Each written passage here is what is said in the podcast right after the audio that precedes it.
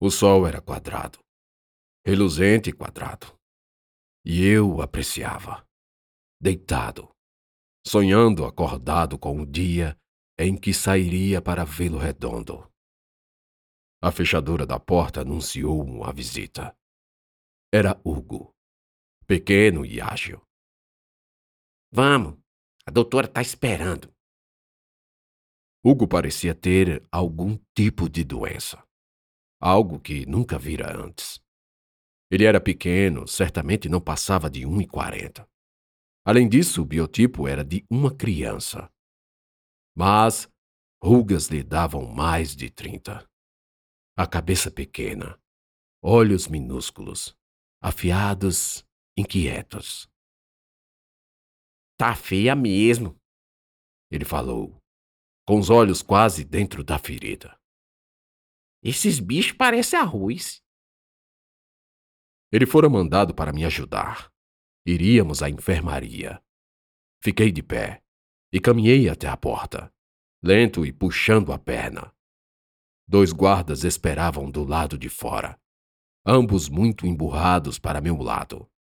Nada falavam, nem quando fiz um aceno de cabeça. Um deles cuspiu nos meus pés e apontou a espingarda para minha barriga. Ande. Assim fiz.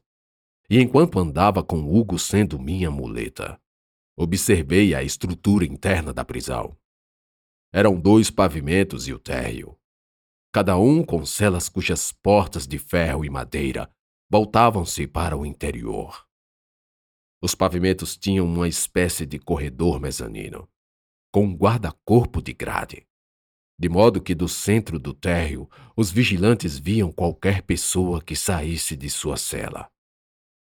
Outros presos perambulavam soltos, alguns barrendo, outros recolhendo lixo. Por falar nisso, o cheiro era horrível, como se, em algum lugar, houvesse perto um esgoto a céu aberto. Esqueci uma coisa, se escore aí na grade. Hugo falou. Me deixou escorado e entrou numa das celas abertas. Devia ser a dele. Não vendo protesto de nenhum dos guardas, resolvi ir atrás. Dei dois difíceis passos e me escorei na porta, que se escancarou um pouco mais. Dentro, Hugo regava uma planta a muda enfincada num jarro de cerâmica. Tinha uma flor que absorvia placidamente a luz do sol que entrava pela janela. Não é linda? Perguntou-me ao me ver encarando. Sim, é. Respondi. Realmente era. É um cravo, também chamada de Cariophyllus. As pétalas às vezes confundida com as das rosas.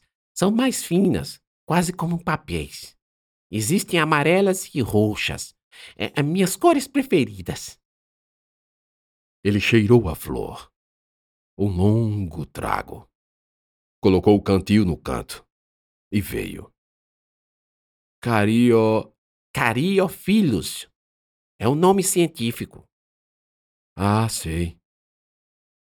Embora Hugo fosse pequeno, não era lá uma boa escora ou muleta. Ainda assim consegui me mover razoavelmente até a enfermaria. Lá entramos e fui logo me acomodando numa cadeira. A calça que vestia ainda estava com o rasgo por onde eu via a ferida. Cheia de bichos. E vê-los se mexer era horrível. Mas aí senti o cheiro de éter e lembrei de quando estava na coluna.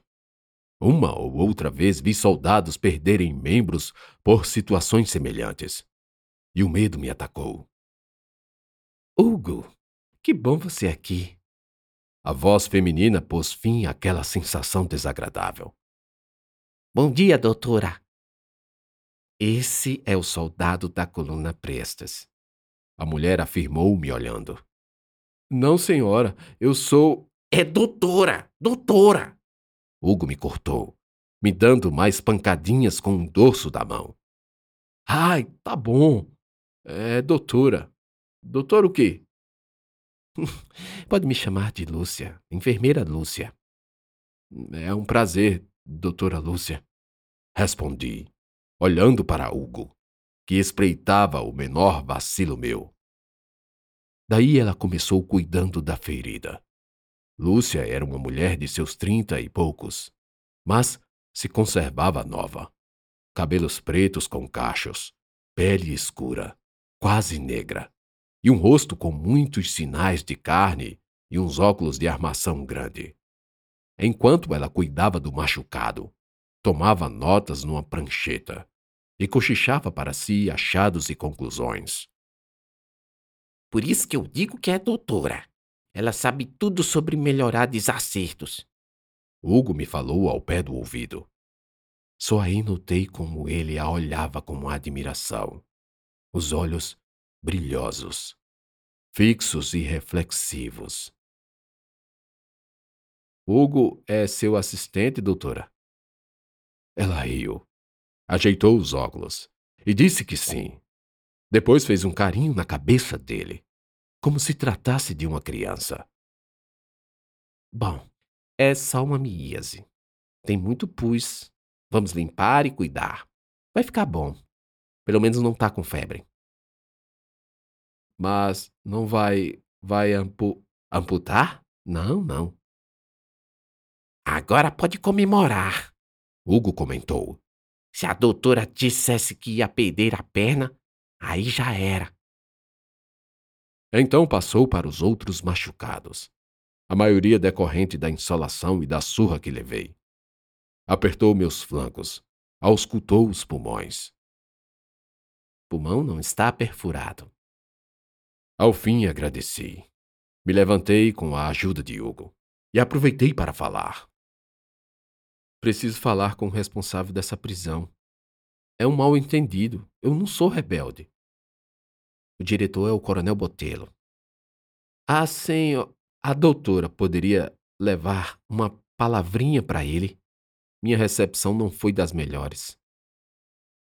Enquanto descartava o material, ela me olhou consternada e disse com um tom da voz mudado: Eu sinto muito, mas duvido que interceder por você vá mudar. Aqui na sua ficha diz que você é um extraviado da coluna Prestes um preso militar, acusado de crimes contra a ordem, contra a pátria, contra a nação, enfim. Fiquei estarrecido com a quantidade de coisas de que estavam me acusando. Facilmente poderiam me fuzilar. Baixei a cabeça em introspecção. Lúcia notou, mas não disse nada. Onde aquilo iria parar? Quanto tempo teria de esperar para poder me defender, explicar o que realmente ocorreu. Saí da enfermaria com o corpo coberto de curativas e uma blusa nova. Até que, na porta, encontrei Antônio Silvino. Tá com a cara boa toda. Obrigado, seu Antônio. Me agradeça me ajudado.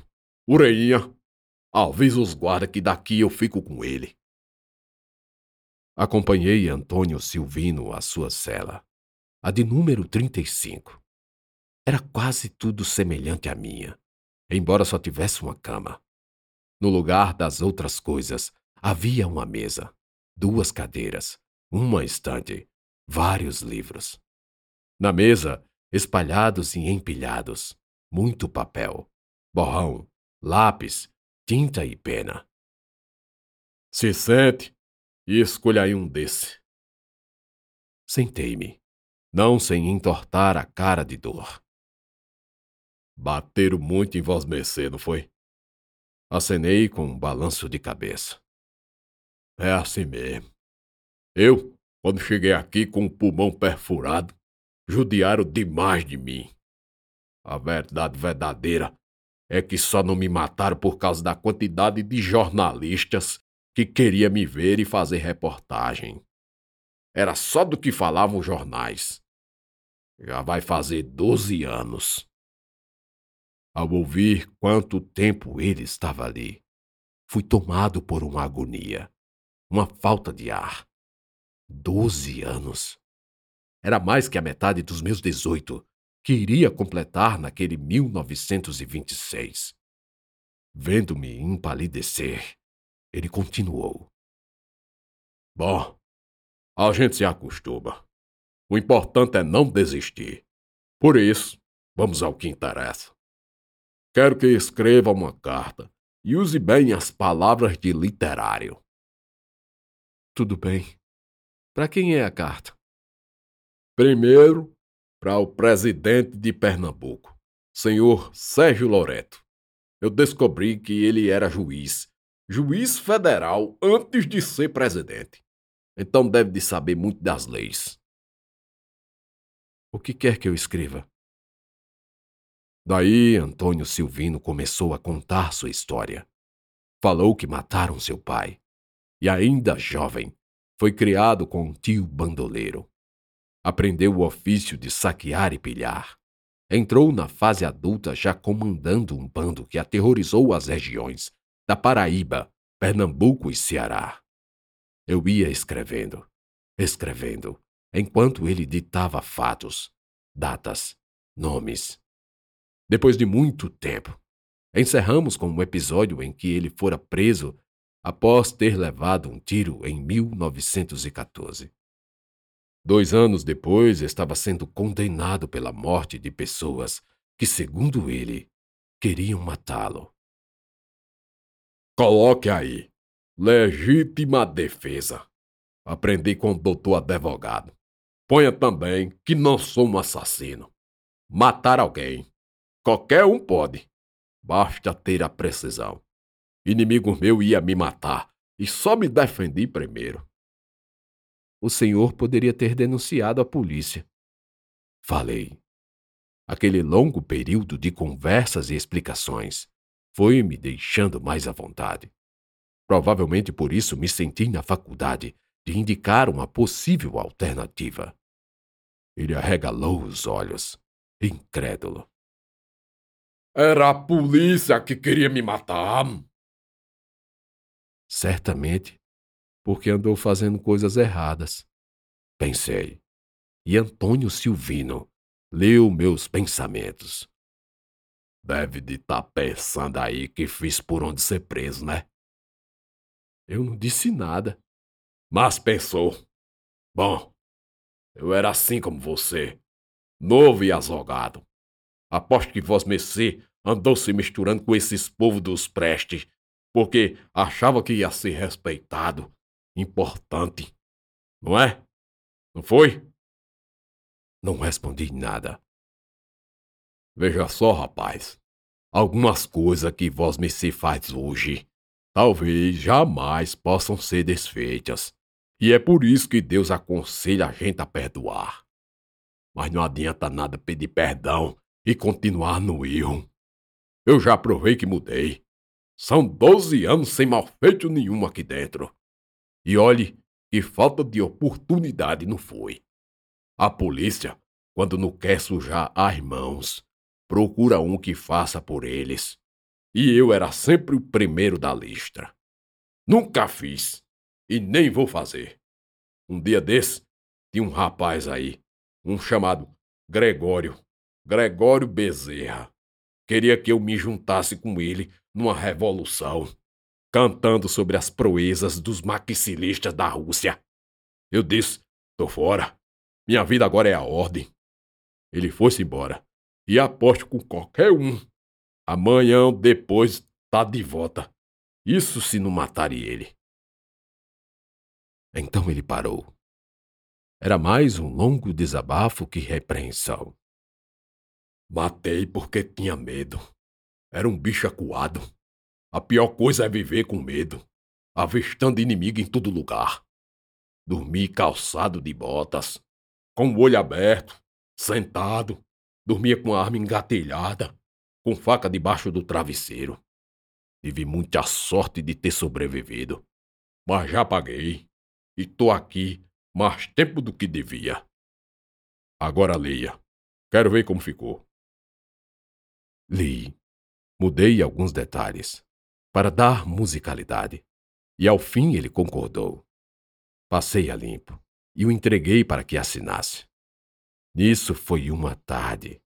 O sol já havia mudado de lado, e da janela dele eu via o céu azul e quadrado. Por hoje é só. Vá descansar. Curar esses machucados. Seu Antônio, falei me levantando da cadeira. Ele esperou ao que completei. É que está havendo um mal entendido. Eu não sou rebelde. Pelo contrário, me expulsaram. Eu estava caçando aquela corja de malfeitores. Queria capturar o coronel Prestes. Quer mandar uma carta para alguém? Se explicar. Só se for. Porque eu não sei como um defunto pode ajudar outro. Eu também estou preso. Antônio Silvino tinha razão. Éramos prisioneiros. Apesar de, no caso dele, existir uma pena de mais de 30 anos pelos crimes que cometeu. Eu, por outro lado, ainda era um mero suspeito, sem prova nenhuma contra mim, apenas boatos sobre envolvimento com atividades revolucionárias. Conformei-me, entretanto, com a sugestão de enviar cartas. Não fazer nada era pior. Ok, quero sim escrever uma carta. Pois então leve uma folha dessa, um toco de lápis e escreva à noite. Peguei o lápis e papel e voltei para minha cela a passos de tartaruga. Hugo não estava por perto para me ajudar. Enquanto ia, guardas no centro do mezanino ainda me olhavam desconfiados. Aquilo estava me deixando constrangido, embora entendesse perfeitamente a gravidade da situação. Antes de mim, chegaram informações de que a coluna Prestes matava e pilhava em quantidade maior que a de qualquer bando de cangaceiros. Isso refletiu diretamente no humor dos guardas, que compadeciam com os soldados recrutados para enfrentar rebeldes. Entrei na minha cela e dei de cara com dois homens. Um ocupava minha cama, aliás, a que eu achava que era a minha, e o outro estava deitado na parte de baixo do beliche. Eles me olharam parado na porta. Essa cama, apontei, é a minha. Tem seu nome nela? O ocupante abriu a boca para responder. Alguns cacos de dentes aqui e ali. Cuspiu e alguma gosma se prendeu nos fios grossos da barba imunda em grande. Vai ter que subir, galego. O outro falou. Visgo, mais escuro, mais velho também. Foi quando percebi que descascava uma laranja com uma pequena faca. Uma faca! Dei um passo para trás e o guarda me impediu que saísse. Empurrou-me e trancou a porta. Vão me matar. Foi por isso que colocaram eles aqui. Cogitei e comecei a chamar pelo guarda, que não me ouvia, ou fingia que não, o que era o mais provável já que estava ali atrás. Hugo! Seu Antônio! Gritei com a boca pela janela da grade da porta. Pare a gritaria, galego. Nem o Ureinha nem o velho vão ouvir. Venha, suba e se deite. Vá dormir. A gente promete que não faz barulho. O velho falou, e ambos começaram a rir, zombando do meu desespero em saber que poderia ter minha garganta cortada nas próximas horas de sono.